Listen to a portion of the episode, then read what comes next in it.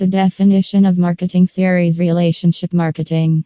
Learn how to use relationship marketing to improve your firm's performance. Relationship marketing is also a key factor underpinning success in social media marketing as it builds engagement with customers.